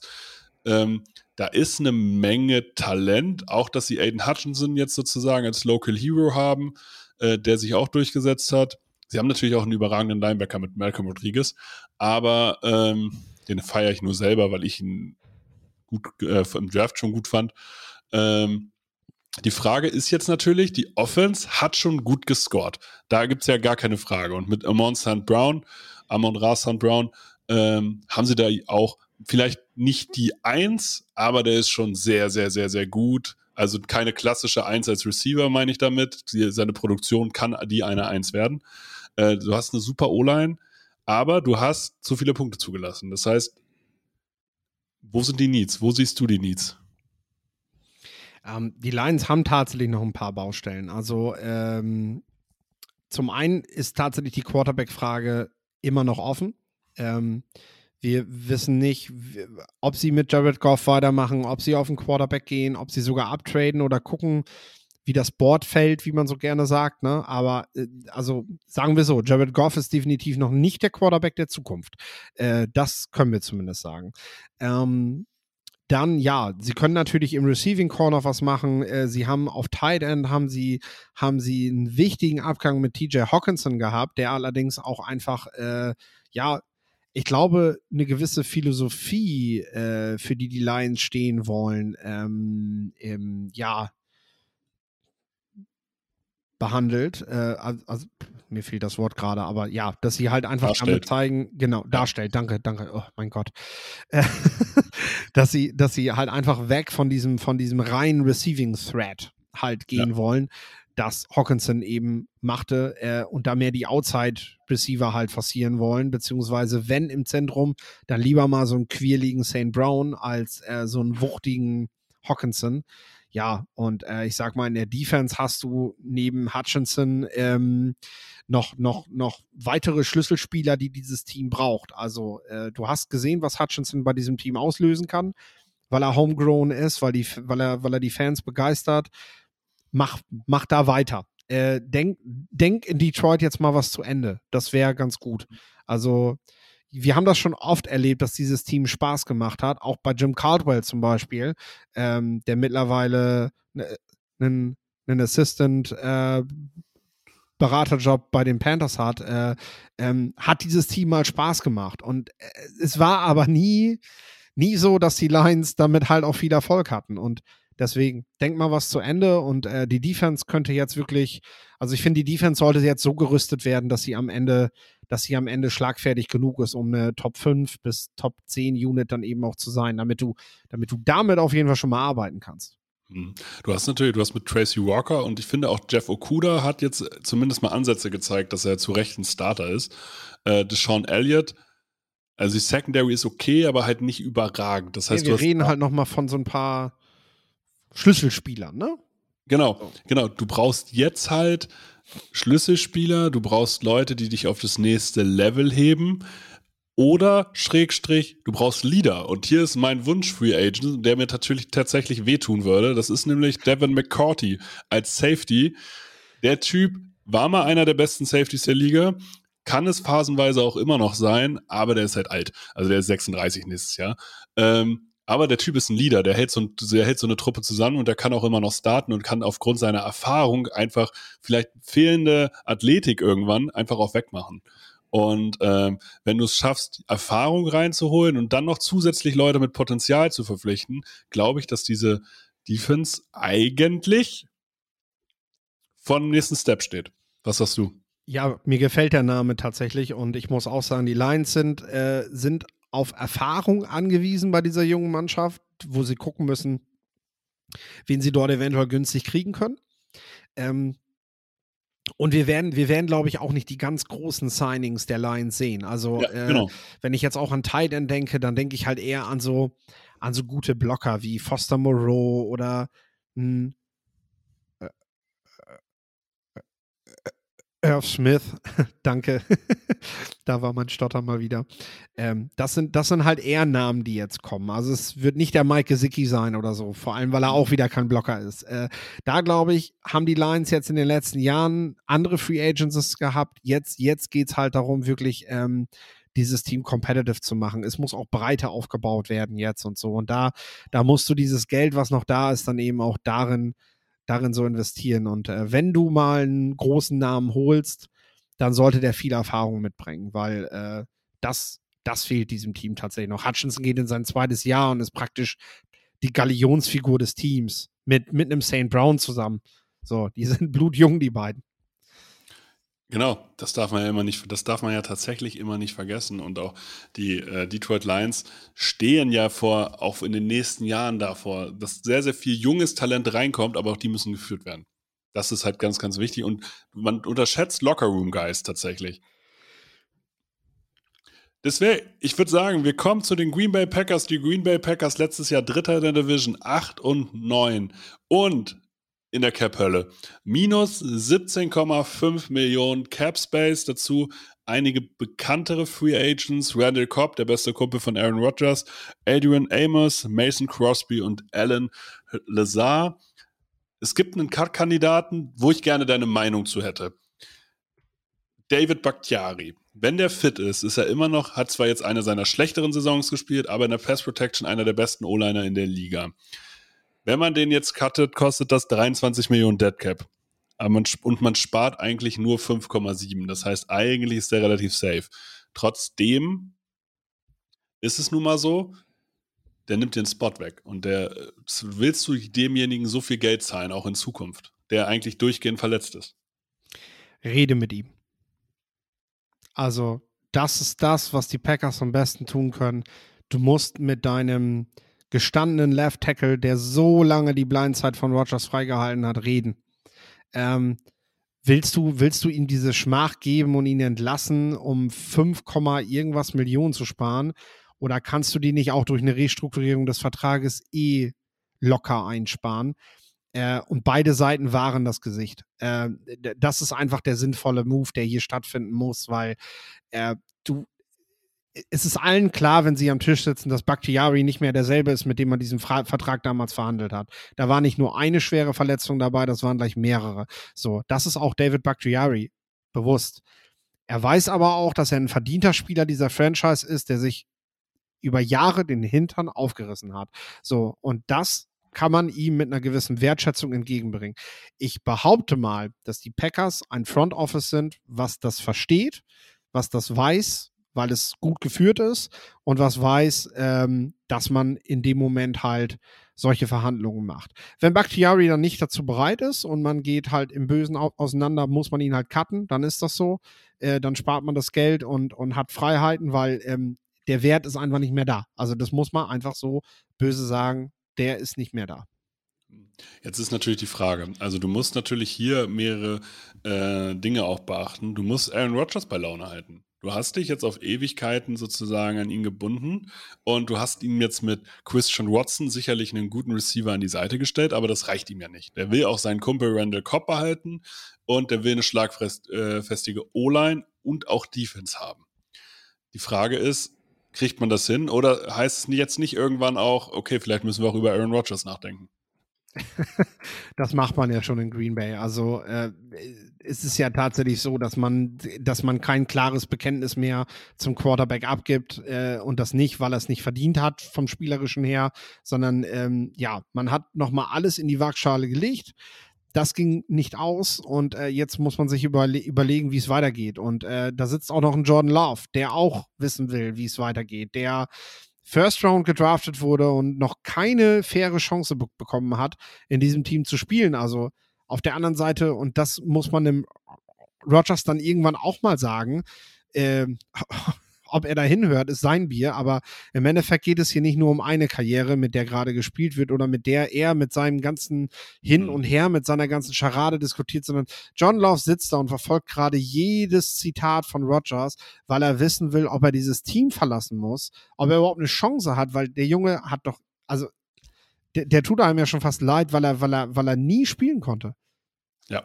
Und jeder sagt ja eigentlich, dass der schon Talent hat. Dass das, das ist kein Typ, der war halt noch roh, als er in die Liga gekommen ist. dass der war noch nicht pro-ready. Aber jeder hat dem sehr viel Potenzial nachgesagt. Das heißt, der, da gibt es schon die Option, dass das eigentlich ein legitimer Starter ist. Gerade jetzt vielleicht auch nach drei Jahren irgendwie Green Bay.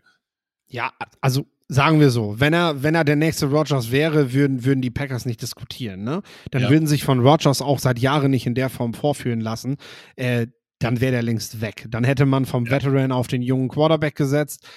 Denselben Weg, den Rogers damals praktisch auch mit Brad Favre gegangen ist. Das scheint Jordan Love nicht zu sein. Das hat man vielleicht in, insgeheim gehofft. Das ist nicht der Fall. Äh, deshalb fehlt da quasi jetzt dieser Quarterback, der das tatsächlich füllt. Aber das ist halt so, boah, never ending story. Und ja, ich weiß, äh, wir müssen auch in diesem Podcast darüber reden, aber ich werde gerade echt müde drüber zu reden, weil äh, das, ähm, ja, es ist, es ist jedes Jahr dasselbe und am Ende, ja, genau. Ja, am Ende spielt Rogers wieder für die Packers, weil es sowieso keine Wahl gibt. Wer, wer, wer, wer will diesen riesen Vertrag bezahlen? Die äh, Jets. Weiß ich nicht. Das, das Ding ist halt, Rogers tut auch gut daran, in Green Bay zu bleiben, weil in New York wird der auseinandergenommen für sein Verhalten. Äh, ja. Das muss man mal ganz klar sagen. Und die Green Bay Packers, die haben in den ersten fünf Runden fünf Picks und sie haben immerhin drei Siebtrunden-Picks. Davon einen von Jacksonville und einen von den LA Rams. Also ein bisschen Kapital ist vorhanden, erst in den späten Runden. Wenn sie, wie gehen wir mal davon aus, Rogers bleibt. Wo müssten sie ja deiner Meinung nach investieren? Wenn sie dann auch noch ihre ganzen Verträge umstrukturiert kriegen und überhaupt investieren können. Das ist, das ist halt die Sache. Wenn er bleibt, wo willst du eigentlich investieren? Also, ähm, ja, ich hatte ja schon gesagt, Receiver, Receiving Tight End, O-Line. Auf der anderen Seite hat das Front Office auch in den letzten Jahren Rogers, abgesehen von, dass man ihm viel Geld bezahlt hat, ihn nicht glücklich gemacht mit dem, was man so auf dem Markt gemacht hat. Es ist echt schwer. Also tatsächlich äh, fällt mir für das, was die Packers machen können, da niemand wirkliches ein, der jetzt das Team verändert, weil wir dürfen nicht vergessen, die sind jetzt Dritter geworden in der eigenen Division. Ähm, die müssen besser werden, wenn sie vorne mitspielen wollen, wenn sie um Super Bowl-Titel spielen wollen, weil Rogers ist alleine halt auch nicht mehr reißt. Und sorry, aber ich sehe es nicht. Vielleicht habe ich da auch meine, meine, meine blaue, blaue Fanbrille auf, aber äh, sehe ich nicht. Du sagst ja nicht, du hoffst es nicht, sondern du siehst es nicht. Das ist schon mal gut. Ja, prinzipiell, also ich habe mir hier Mikey Sicki als Wunsch-Free Agent aufgeschrieben, aber das funktioniert halt nur, wenn du Cap Space hast, weil Ja. das wäre so eine weitere Option, als du hast mit einem Outside-Receiver mit Christian Watson, den du noch ein bisschen schieben kannst, Mikey Sicki als, als Inline-Blocker nicht zu gebrauchen, aber als Slot-Receiver, Schrägstrich, Receiving Thailand, definitiv, glaube ich, eine Waffe. Zusätzlich musst du, glaube ich, an diesem defensiven System einfach arbeiten, weil du hast eigentlich gute Spieler in der Defense. Die haben einfach, ich habe das Gefühl, die setzen die nur nicht ein. Also nur Sean Gary finde ich überragend eigentlich. Beispielsweise. Ja, Aber da muss man halt daran arbeiten. Also neuer Defense Coordinator. Genau, du musst dann quasi wirklich in, de, in deiner Struktur gucken, ne? Inwiefern können Trainerwechsel, Coaching, Veränderungen was tun. Man darf natürlich bei den Packers auch nicht vergessen, was sicherlich eine Rolle gespielt hat, war letztes Jahr der Abgang quasi des kompletten Offensive Staffs, was hinter Matt LaFleur war, ne? Also Ja. äh, du hast mit Gatsy, mit Hackett, äh, Hackett durfte ja auch noch einen Coach mitnehmen äh, zu sich. Ich weiß gar nicht, ob es der Receiver-Coach oder so gewesen ist, aber das, war, das komplette Staff ist praktisch weg gewesen. Ähm, Mhm. Das kannst du natürlich jetzt auch, das musst du jetzt erstmal kom kom kompensieren. Da ist dieses Jahr vielleicht auch für da gewesen. Ähm, aber ja, ist schon schwer, Fantasie zu haben da. Kommen wir zu den Minnesota Vikings. Die Minnesota Vikings haben die Division gewonnen und haben tatsächlich einen sehr talentierten Sänger als Quarterback. Ich, ich fand es gut, was er mit Kelly Clarkson gemacht hat. Aber auch die sind, haben 21 Millionen Cap zu viel oder übererfüllt sozusagen und wichtige Free Agents, Dalvin Tomlinson als Defensive Tackle, Patrick Peterson, Garrett Bradbury, Irv Smith und Madison als Backup Running Back. Als Kack-Kandidaten haben sie den Linebacker Eric Kendricks, der würde 1,9 Millionen Dead Cap hinterlassen und 9,5 Millionen einsparen. Das heißt, du könntest hier schon mal ein bisschen äh, Cap Space wieder einsparen. Du hast aber irgendwie, also du hast, du hast Justin Jefferson, du hast Adam Thielen, du hast Dalvin Cook, du hast eigentlich von den Namen her auch eine interessante Defense, aber irgendwie sind die alle noch so ein bisschen, also die Defense ist alt. So, so würde ich sagen. Und irgendwie suchst du seit 20 Jahren einen dritten Receiver.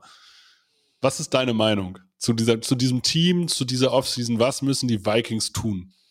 Ja, die Vikings sind tatsächlich so über einem Punkt. Und mich hat tatsächlich letztes Jahr überrascht, als es einen neuen GM und einen neuen Headcoach kam, dass dieser Umbruch noch nicht stattgefunden hat. Also, dass man ja. irgendwie ankam, den Kader bewertet hat und gesagt hat, aber dieses Jahr probieren wir das nochmal. So, das war, das hat mich sehr überrascht. Da habe ich irgendwie nicht mit gerechnet. Ähm, ja, ja, ich war halt, ich konnte es verstehen, dass man es ein Jahr jetzt noch probiert, aber jetzt mhm. würde ich jetzt halt einen Umbruch erwarten, weil du hast gerade, du hast drei, du hast vier Draft-Picks, davon ist einer von Detroit, du hast eins, drei, vier und fünf jeweils ein Pick. Äh, also du hast wenig, es kommt wenig junges Talent rein, also aber äh, du hast eine überalterte Mannschaft im Endeffekt. Ja, und deswegen holen in der Free Agency auch eher junge Talente, die noch nicht unbedingt genau das erfüllt haben, äh, was du dir darunter vorgestellt hast, sag ich mal. Ne? Ähm, das sind, das sind, das sind Spieler, nach denen du gucken solltest. Ob da jetzt die Prio auf Patrick Peterson liegt, zum Beispiel, in der Free Agency nochmal den Cornerback wiederzuholen, ähm, wage ich zu bezweifeln. Auf der anderen Seite mu muss man bedenken, Duke Shelley ist jetzt auch keine Antwort. Also, äh, ähm, prinzipiell hast du dann niemanden mehr in deinem, in deiner Secondary, also bei, dein, bei, deine, bei deinen Cornerbacks, die du da gebrauchen kannst. Aber ein Mix aus äh, Draftees und aus jungen Cornerbacks, die sich noch beweisen wollen, weil äh, du, du darfst nicht vergessen, dass das eine Position ist, wo gerade Spieler mit viel Potenzial etwas länger brauchen, um in dieser Liga Fuß zu fassen. Also wo du halt auch schwer schon nach drei Jahren unbedingt sagen kannst, was diese Jungs können und was sie nicht können. Und, mhm. ähm, also, und du hast ja mit Andrew Booth hast du ja jemanden, der auf jeden Fall Talent hat. Genau, da hast du schon mal einen und ähm, ähm, ich, ich springe jetzt einfach mal weiter, wenn wir, wenn wir mhm. hingehen, äh, was die Prioritäten gewesen sind. Dann äh, bin ich tatsächlich bei Rocky Sin, Cornerback, äh, weil wie gesagt, Duke Shelley ist es meiner Meinung nach nicht. Ähm, er ist ein Cornerback, der sein Potenzial noch nicht komplett abgerufen hat, der Trainerwechsel hatte, wo du eben wirklich noch nicht genau sagen kannst, wo die Reise hingeht, der auch, äh, sag ich mal, von Leuten, die sich mit Pro Football Focus und solchen Geschichten auseinandersetzen, viel, also äh, die, die sehr auf diese ganzen Zahlen stehen, die ihn mhm. sehr hoch hatten. Äh, wir wissen, dass der neue GM äh, auch so ein Zahlenfanatiker sein soll bei den Vikings. Also vermutlich hat er ihn im Draft damals auch hoch bewertet, sagen wir mal so. Ähm, das heißt, er könnte einfach den Wert haben und er ist halt nicht so teuer. Ich meine, für Cornerbacks, für richtig gute Cornerbacks zahlst du mittlerweile auch mal schnell bis an die 20 Millionen im Jahr. Rock Yassine wird momentan für, von äh, Spottrack und das kann man hier mal kurz bewerben als äh, Tool, wo ihr einfach auch selber nachgucken könnt, welche Spieler sind eigentlich Free Agents. Ähm, die haben auch ein äh, GM-Tool quasi, wo, wo, wo du halt also auch quasi mit deinem Team Verträge verlängern kannst und Spieler holen kannst und so, um einfach zu gucken, passt das, das überhaupt gehaltstechnisch, was wir uns da vorstellen. Ne? Und äh, bei Rock Sin steht ja Market Value, so ist es dann immer momentan bei knapp über 10 Millionen von Spottrack geschätzt. Sie ordnen den dann in die Kategorie ein mit Cornerbacks wie äh, Ronald Darby zum Beispiel. Äh, mhm. Und äh, das ist, das ist, finde ich, auch ein fairer Vergleich. Und ähm, das ist dann das Geld, was du ihm bezahlen musst. Der, der ist noch 26, äh, auch noch ein Alter, wo du auf jeden Fall drei, vier Jahre mit ihm jetzt erstmal planen kannst. Ja, also kann man, kann man auf jeden Fall so machen. Ich suche tatsächlich, ich bin gerade tatsächlich gerade bei Spottrack, weil mir jemand eingefallen ist, wo ich sage, der könnte hier genau reinpassen. Nämlich Miles Bryant von den Patriots tatsächlich. Der hat über 600 Snaps nämlich gespielt und der ist Restricted Free Agent. Das habe ich mir nämlich gemerkt. Und das ist nämlich einer, den kannst du auch rumschieben. Und der ist auch noch relativ jung. Und den kennt kein Mensch. Das heißt, den kriegst du günstig. Also den kenne ich kenne den, weil ich Patriots-Fan bin. Aber ansonsten kennt, kennt man den halt nicht. Und den fand ich eigentlich beim Spielen ziemlich gut und ich glaube, da kriegt man ziemlich günstig gutes Talent. Also den vielleicht im Auge behalten. Ansonsten, du hast im Draft nicht viel Potenzial. Ne? Vier, vier Picks reichen eigentlich nicht aus und du musst ja relativ viel ausgleichen in dem Sinne. Also wenn du jetzt auf einmal eine klare Verjüngung haben musst, dann, dann was machst du mit Harrison Phillips? Was machst du mit Daniel Hunter? Was machst du mit Jordan Hicks? Was machst du mit Jadarius Smith? Was machst du mit Harrison Smith? Also die Defense, die hat schon sehr, sehr viele alte Veterane. Ähm, also du musst eine Entscheidung treffen. Mhm. Wie wäre deine Entscheidung? Würdest du jetzt den Umbruch einleiten? Ja, also du kannst, du kannst, und äh, das habe ich ja zu Beginn schon mal gesagt, und das denke ich auch, um das gut abzuschließen, nochmal das Wort. Du kannst aus der Free Agency nicht rausgehen, oder du kannst in den Draft nicht reingehen mit klaren, offensichtlichen Needs.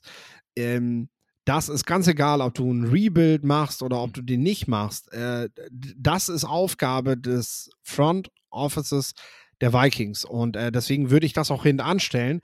Ob das tatsächlich jetzt so ein richtiger Rebuild wird oder, oder, oder halt einfach eine Verjüngung des Kaders, die die Vikings ja auch vor, vor ein paar Jahren schon mal durchgemacht haben. Ähm, ich erinnere nur daran, dass sie vor zwei, drei Jahren super viele Draftpicks hatten, super viele Leute gedraftet haben. Mhm. Wo sind die heute alle? Weißt du? Damals ja. wurden die so gefeiert für ihren Draft, aber Masse ist halt längst nicht klasse, ne? Das ist das halt. Und ähm, aber äh, Macht ja, fühlt sich auf jeden Fall auch erstmal cool an, ne? Aber ja. ähm, und das Ding ist halt einfach, und deswegen plädiere ich nochmal für, für so eine Secondary-Baustelle. Es ist ganz egal, ob du mit Patrick Peterson den, den Vertrag verlängerst. Du hast dort auf jeden Fall ein klares Need.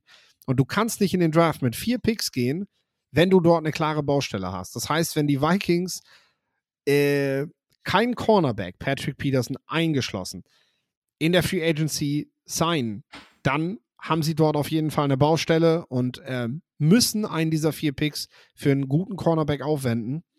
Und das wäre das wär strategisch ganz, ganz schlecht. Vor allem wäre es ja dann auch der erste.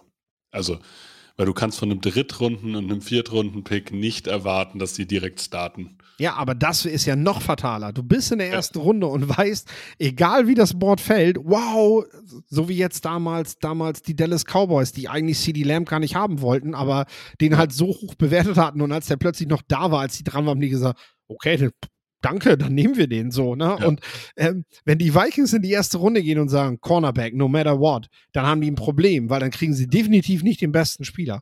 Ja, definitiv. Das wird halt so sein. An dieser Stelle, ich bedanke mich für deine Zeit. Ich bedanke mich bei euch fürs Zuhören. Wenn euch diese Free Agency-Folgen gefallen, dann teilt sie in sämtlichen Fanclubs, bei allen Menschen, die ihr kennt, teilt sie auf den Social-Media-Kanälen, bewertet uns bei Spotify, mein Name ist Tom Dill und das letzte Wort hat, wie immer, Philipp. Macht's gut, bis nächste Woche.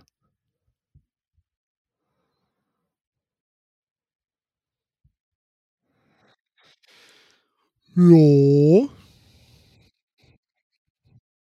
Ja. Ist halt so, ne? Du hast die Aufnahme, glaube ich, noch nicht beendet.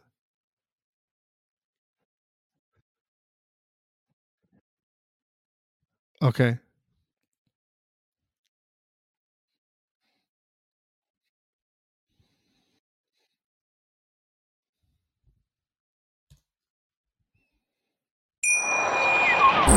Wie viele Kaffees waren es heute schon? Kaffee spielt im Leben vieler eine sehr große Rolle. Und das nicht nur zu Hause oder im Café, sondern auch am Arbeitsplatz. Dafür gibt es Lavazza Professional. Kaffee am Arbeitsplatz, der genauso lecker schmeckt wie in eurem Lieblingscafé. Die perfekte Kaffeelösung für jede Art von Unternehmen. Klein, mittel, groß. Ihr habt auf jeden Fall einen Kaffee, der schmeckt. Die richtige Motivation für eure Arbeitstage. Alle Infos zu Lavazza Professional findet ihr auf lavazzapro.de mit allen Kaffeelösungen für euer Büro.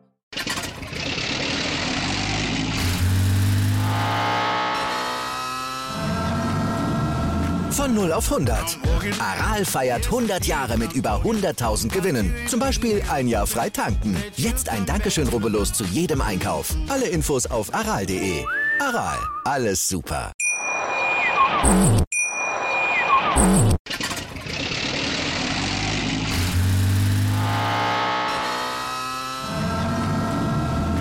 0 auf 100. Aral feiert 100 Jahre mit über 100.000 Gewinnen. Zum Beispiel ein Jahr frei tanken. Jetzt ein Dankeschön, rubbellos zu jedem Einkauf. Alle Infos auf aral.de. Aral, alles super. Wie viele Kaffees waren es heute schon? Kaffee spielt im Leben vieler eine sehr große Rolle. Und das nicht nur zu Hause oder im Café, sondern auch am Arbeitsplatz. Dafür gibt es Lavazza Professional. Kaffee am Arbeitsplatz, der genauso lecker schmeckt wie in eurem Lieblingscafé. Die perfekte Kaffeelösung für jede Art von Unternehmen. Klein, mittel, groß. Ihr habt auf jeden Fall einen Kaffee, der schmeckt. Die richtige Motivation für eure Arbeitstage. Alle Infos zu Lavazza Professional findet ihr auf lavazzapro.de mit allen Kaffeelösungen für euer Büro. Ich habe mich natürlich schockverliebt, weil die war wirklich ganz, ganz klein. So begann die Mensch-Hund-Beziehung zwischen Christina und Tierschutzhund Frieda. Und wie es danach, nach dem ersten Moment der Verliebtheit, so weiterging und welche Klippen es danach zu umschiffen galt, das hört ihr in der neuen Ausgabe von Iswas Dog, dem Podcast für harmonische Mensch-Hund-Beziehungen. Ist was, Dog? Mit Malte Asmus. Überall, wo es Podcasts gibt.